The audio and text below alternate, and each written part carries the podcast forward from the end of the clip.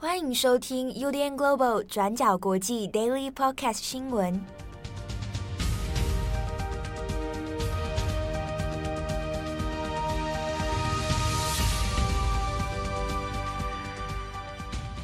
Hello，大家好，欢迎收听 UDN Global 转角国际 Daily Podcast 新闻。我是编辑七号。今天是二零二二年七月二十七日，星期三。最近天气很热哦，那不知道为什么，每次到这种七月底八月初的时候呢，这种天气都会让我想起小的时候，哎，算少年时期啦。那个在外面遛狗，在公园里面遛狗的日子啊。那有关于遛狗的故事，可以参考重磅广播《少年与犬》这一集哦。那我不是要讲这个，我是要说，因为现在我的狗狗都已经的很早就已经走了嘛，上天堂了。那现在养的是猫啊，猫就不用遛。但是我先前就在社区里面看到有人在遛猫啊，但说遛也很奇怪，他也只是把猫身上有绑背带，然后就猫就放置在地上，猫就躺在那里啊，这个蛮有趣的一个景象。那又不久之前呢，就是在运动场跑步的时候，晚上哦，就看到有人在也是在遛个小动物啊，想说这个小小的什么东西是吉娃娃吗？啊，吉娃娃就会走近一看啊，是一只猪啊，吓我一跳。好，那今天二十七号，我们来更新几则重大国际新闻。第一个，我们先来看一下关于 COVID-19 武汉肺炎新型冠状病毒的来源到底是哪里啊？这个事情已经吵了很多年了。那美国呢，有两个团队，那做了相关的调查跟研究。那在美国时间的二十六号呢，发表在了科学杂志《Science》科学啊这本杂志上面。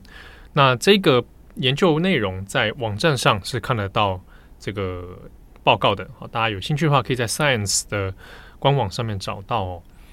那这一份报告里面，主要就是在谈论的是到底起源啊病毒的起源在哪里？那根据这一份研究呢，目前比较推知的是。病毒哦，COVID-19 的这个病毒主要的发源地应该还是在武汉的华南市场。那它的研究呢，分成两个部分哦，一个是在关于地理方面哦，地理环境还有位置上面的一个分布跟讨论。那第二个呢，是针对说采样的这个病毒哦，那进行基因组的重新分析。好，那再来讨论说，那这个病毒到底是怎么样流通的？那我们先看第一个研究，就是关于地理位置定位的部分哦。那根据团队的报告呢，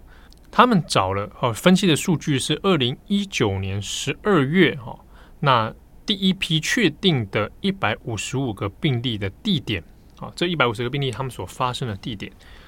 那经过了很多的比对跟研究之后，那发现呢，绝大多数的病例都是集中在武汉的华南市场的周边。好，那再从二零二零年一月这边采样的样本来看哦，这个是从市场上面采样的。那样本呢，从可能华南市场里面的一些小推车啊、货车，还有一些笼子哦，就是之前是拿来关这个活体动物的。那从这些分析里面呢，也可以发现是集中在华南市场哦，就是这个所谓的新型冠状病毒。好，所以就地理定位上来说呢，目前这份研究的认定是 COVID-19 哦，它的病毒起源地很大的一可能是从华南市场开始爆发的。好，那这个是这一份研究的一个结果哦。那关于第二个呢，是说它有用病毒的重新基因组分析，那只有谈论到是说，至少我们现在知道的是。这个病毒在二零一九年的十一月之前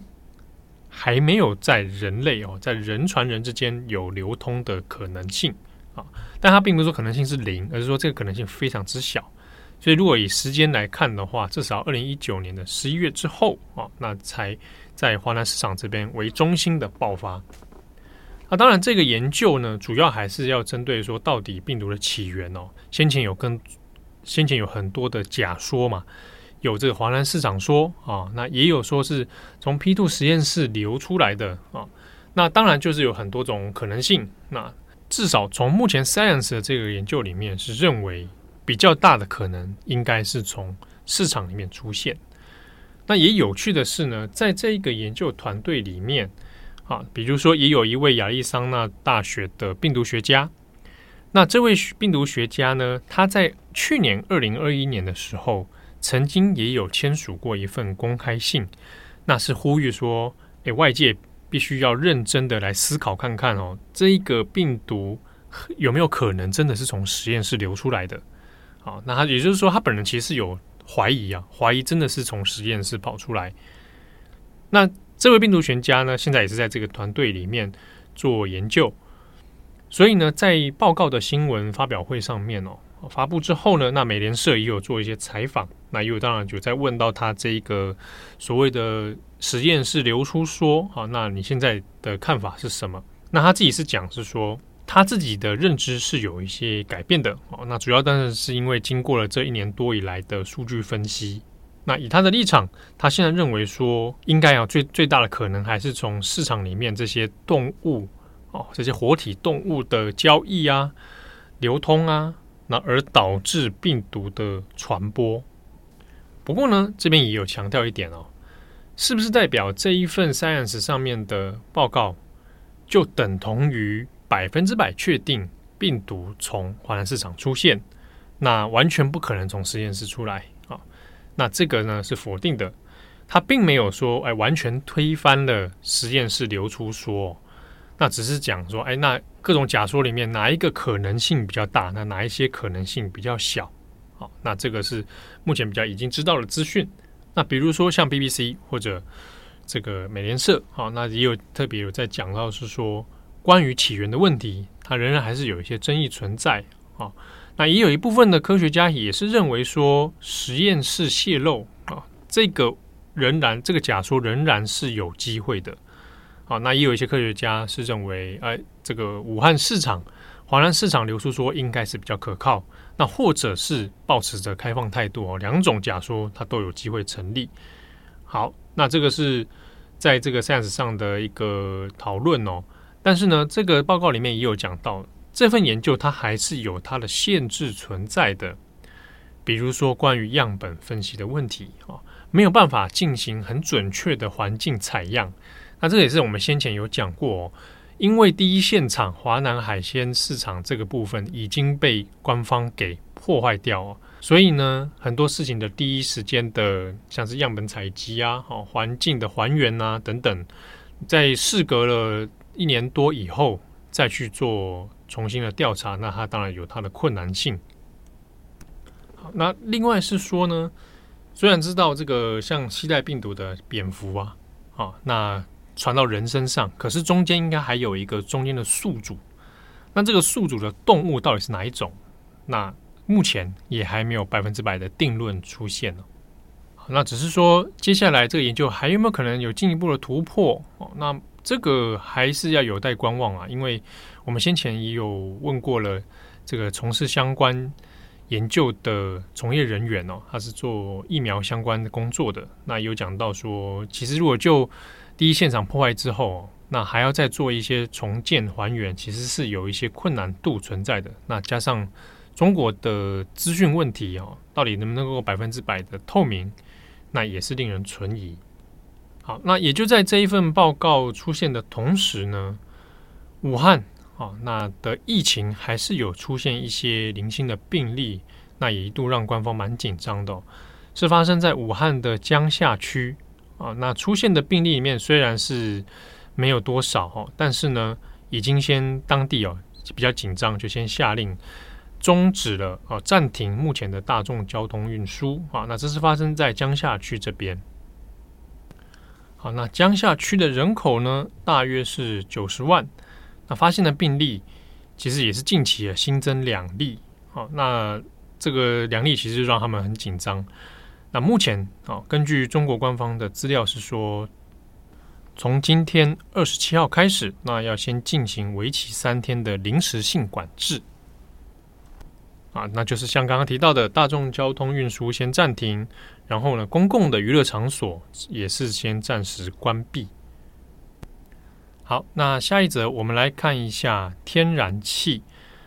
这个因为俄乌战争的关系，天然气现在变成一个很紧缩、那让人很头痛的一个能源哦。那俄罗斯的天然气工业在这个星期一的时候，那也表示说要逐步来降低给欧洲的每日输送量哦。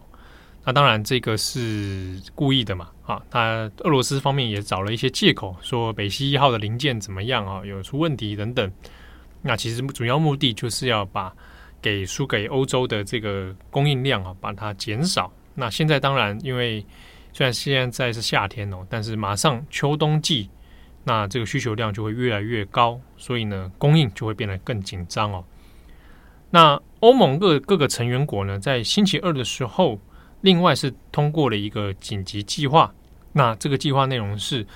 成员国里面哈，各自大家都同意要来削减百分之十五的天然气需求和使用量。那你削减这样的使用量，是希望说来准备哦，你在冬季的时候，你的储存量至少是足够的。那现在呢，时间点会从八月一直持续到二零二三年的三月。好，那各国呢自愿性的做削减啊，那你的天然气使用量啊。需求量啊，那往下啊，那要降低百分之十五。这个百分之十五啊，它是算平均，就是你的石油量，它算的是从二零一七年到二零二一年的平均水准啊，你平均用量，那比这个基准再更少百分之十五。那当然，这个是可以预期的一个状况哦，包括俄罗斯要减少供应啊，断供啊，基本上就是要把它断气啊。好，那大家来增加这个。欧洲不只是欧洲，其实也可能联动到其他的能源哦。那实际上，这个已经反映在市场上，像是美国，美国的天然气价格呢，就来到一个涨价哈。那是近七周以来的收盘价哦，就创出了新高。那也比较担心的是说呢，虽然这一波是天然气，但有可能连带到其他的能源啊，比如说柴油、石油啊，都有可能因此被带动上涨。所以这个是让欧洲非常大的头痛哦。那当然，特别也是德国，德国过去呢很仰赖俄罗斯进口的天然气。那万一接下来过冬的话，储存量真的不够，那这个恐怕真的是对德国的社会啊，甚至是政治都会产生很大的冲击。好的，那最后一则，我们来看一下裴洛西访问台湾这件事情。目前看起来已经越来越玄妙了。我们先前有讲过，《金融时报》呢独家的透露出裴洛西要计划访问台湾这件事。好，那发展到现在，当然美方、中方一来一往之间，那也开始了很多政治外交上的交锋哦。那裴洛西的身份，他并不是一个小人物啊。如果以他的身份要来访问台湾的话，那这个势必中国是不可能坐视不管哦，你不能假装没看见啊，你一定要采取一些政治或外交上的回应啊，不能说像啊呃，比如说先前庞培欧来台湾，好，那因为是卸任了，所以有时候在回应的力道上面，也许可以睁一只眼闭一只眼哦。但如果是裴洛西这件事情非同小可，而且裴洛西过去跟中国也有一些渊源哦，特别是在六四天安门事件上面。那裴洛西这也是老将了，过去他对中国的一些内政啊、人权问题，都是公开直接挑战批评的。好，那为什么我们要说这件事开始玄妙了起来呢？主要是中国方面的回应有升高，啊，说如果裴洛西真的执意要访台的话，有可能会在中国的回应上面啊升高到有军事上的行动。当然，这个没有具体讲说所谓军事行动是到什么程度，比如说是要派军机出来绕一绕吗，还是怎么样？不过呢，像美国像 CNN 这边有引述一些美方的内情人士哦的说法，是认为说，当然访问台湾这件事情一定会激怒中国，而且有可能会让中国做出前所未有的回应手段。不过呢，不太可能会发生军事冲突。这个回应手段也许是比较激烈的，但不至于到变成军事冲突。那这个是 CNN 引述内情人士的说法。不过，美国的军方这边也有对外表态，是说现在访问似乎不是一个好的时机。那也是考量到了所谓的安全问题哈，时机点的问题。那同党的美民主党的总统拜登呢，那也有对外是说啊，有知道这个军方的一些建议啊，认为说好像现在不是一个 good idea 哦，不太好啊，也这个目前也许要缓一缓。那裴洛西的回应倒是蛮有意思的哈，裴洛西自己是说，哎，他开玩笑了哈，说哎，总统的意思可能是说，也许军方是担心我坐飞机的话，说不定会被击落。那我自己也不太清楚什么意思，还有一点就是四两拨千斤的回应掉了。那另一个让人在意的是说，到底是谁啊？那透过《金融时报》那来放出这些消息啊？那内部当然就有蛮多的风向揣测哦。那就目前看起来，似乎美国内部呢，包含像是国安的相关部门、军方、裴洛西自己这一方哦，那可能各自都有一些算盘存在。那内部呢，有一些针对这个问题的角力，但也没想到说这样子弄一弄哦，那你现在呢，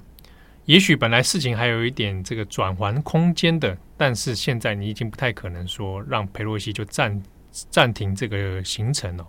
因为已经有对外的消息出来说，那美国的官员出访难道要看北京的脸色吗？如果裴洛西在这一次的这个行程当中啊，最后就取消。那看起来就很像是说啊，承受到了中国的压力，所以就先回避。那这个对美国而言呢，似乎也很难跟盟友交代哦。那这个会失信于盟友啊，特别是亚太地区这边。所以现在看起来哦，似乎裴洛西要访问台湾这件事情哦，应该是非做不可啊。当然，目前都还没有确定任何的时间表啊。裴洛西本人也没有非常明确的一个态度出现哦。那这件事情当然已经在美国的政坛内部也有引也有发酵啊，比如说这个蓬佩奥啊，蓬佩奥他已经卸任了嘛啊，他就说他有在推特上面讲啊，说哎，我我可以跟你在台湾一起来呀，啊，我在台湾等你啊。那当然这个是蓬佩奥立场上面当然会做这样支持。那内部呢，民主党、共和党双方都有人也是希望说能够促成这个行程，那特别是不能承受中国的压力。来转换说美国官员的任何出访哦，那当然，假设我们站在美国立场上面，也得去思考一些问题哦，就是现阶段到底裴洛西访问台湾能够带来多少好处跟利益？那是不是有其必要性啊？那现在因为美国焦头烂额啊啊，乌俄战争就是一个内部的经济问题，也是一个。那接下来还有在讨论的是，如果裴洛西真的访问台湾了。它其实是会对下半年造成蛮多政治议程上面的影响，比如说好了啊，访问台湾，那这件事情中国势必得回应美中台双方三方的关系哦，那有可能会出现一个关键的转折点哦，或者是升高到什么样的程度？那这个变化也许会影响到包含九月二十七号日本前首相安倍晋三的国葬这件事情。谁去参加？哦，谁会在上面碰面？美中台怎么处理这个问题？那再往后看一点的话，十月、十一月，中国有二十大啊，习近平要连任，以及美国的中其中选举哦。好，那这一连串的事情，说不定都慢慢的出现一些水面下的变化啊。所以裴洛西访台这件事情，恐怕能够带来的影响是非同小可的。那另一方面，我们看一下军方。那军方的美国参谋首长联席会议主席密利啊，那密利呢，他刚好正在出访到印度太平洋地区哦。那他也有对外发言，也有直接就说，中国啊，中国的解放军过去五年以来呢，他已经越来越有侵略性跟危险性。那中国的解放军已经对美国、加拿大、日本、澳洲。越南、菲律宾，好，那这几个国家呢，他们拦截各国的飞机啊、军舰啊、哦船只啊，哦拦截的次数是有增加的，而且有所谓的这个不安全的互动事件频率是有所上升。那米利的这个说法当然是一种对区域安全的警告哦。那我们也可以理解到，为什么他军方这边哈会认为说，也许现阶段。裴洛西访问台湾会对区域安全造成一些不安定的因子，不过呢，同样的事情也想到，密利就是先前呢，这个直接打电话给中共嘛，啊，中共的军方说关于川普啊会不会攻击中国这件事情，那这个是个争议哦，到底是不是越权？他就打电话给了中国军方做一个安抚啊。那联想到这件事情呢，那也可以想想，密利也许也可以再打一次电话。给中国啊，说裴洛西访问台湾不会造成任何的安全问题啊，来安抚一下。好的，以上是今天的 Daily Podcast 新闻。那有听友呢，有传私讯给我们哦，就问说，哎，有些题目想要听，比如说有点到说近期啊，中国有这个所谓的夏日祭的这个活动被取消的事情啊，就特别讲到是南京要办这个日本的夏日祭典。啊，这相关的活动呢，就因为一个这个中日之间的这个历史矛盾啊，加上近期的这个情绪高涨，所以很多地方就要取消这个夏日祭典了。好，那这个相关事件其实也还有可能持续发酵。那因为其实不是第一次类似的情形了，过去中国有时候时不时就会发生说啊，这个有跟日本有关的活动啊，那就不要举行等等等。那以目前事件的发展来看，还算是正常能量释放哦，还没有特别出奇和爆发性的这个这个结果出现哦。但是我们也会持续来观察。不过呢，讲到这个夏日祭典，刚好前阵子上个礼拜啊，那我住的地方附近有有日侨学校啊，那就固定每一年会办夏日祭典啊，那就是很大家传统中所看到的。日本的夏日祭典，大家穿浴衣啊，然后园游会啊，这样啊，那还会这个搭舞台跳舞啊，啊，那它是有对外开放参加的。呃，在疫情之前的几年呢，有去参加过几次啊，那真的是气氛，哎，仿佛置身日本啊。当然，还有就在日侨学校里面啊。那我记得那时候还有以前我有个邻居，他就是这个日本太太，他就会祭典的时候都会手做很多点心。啊，然后在祭典当中有自己的摊位啊，在卖。啊，有有一年我不知道为什么，在那个祭典里面呢，有一个大型人物看板，那是之前蛮有名的主播龙川克里斯特尔啊。那后来跟小泉进次郎结婚嘛，啊，那就有他的大型看板，龙川主播的看板。那很莫名的出现在夏日祭典里啊，那这个把握机会啊啊，我就跟龙川的看板合照了一张啊，成为我的夏日回忆。好，感谢大家的收听，祝大家有美好的一天。我是编辑七号，我们下次见喽，拜拜。感谢你的收听，如果想知道更多资讯，请上网搜寻 UDN Global 转角国际。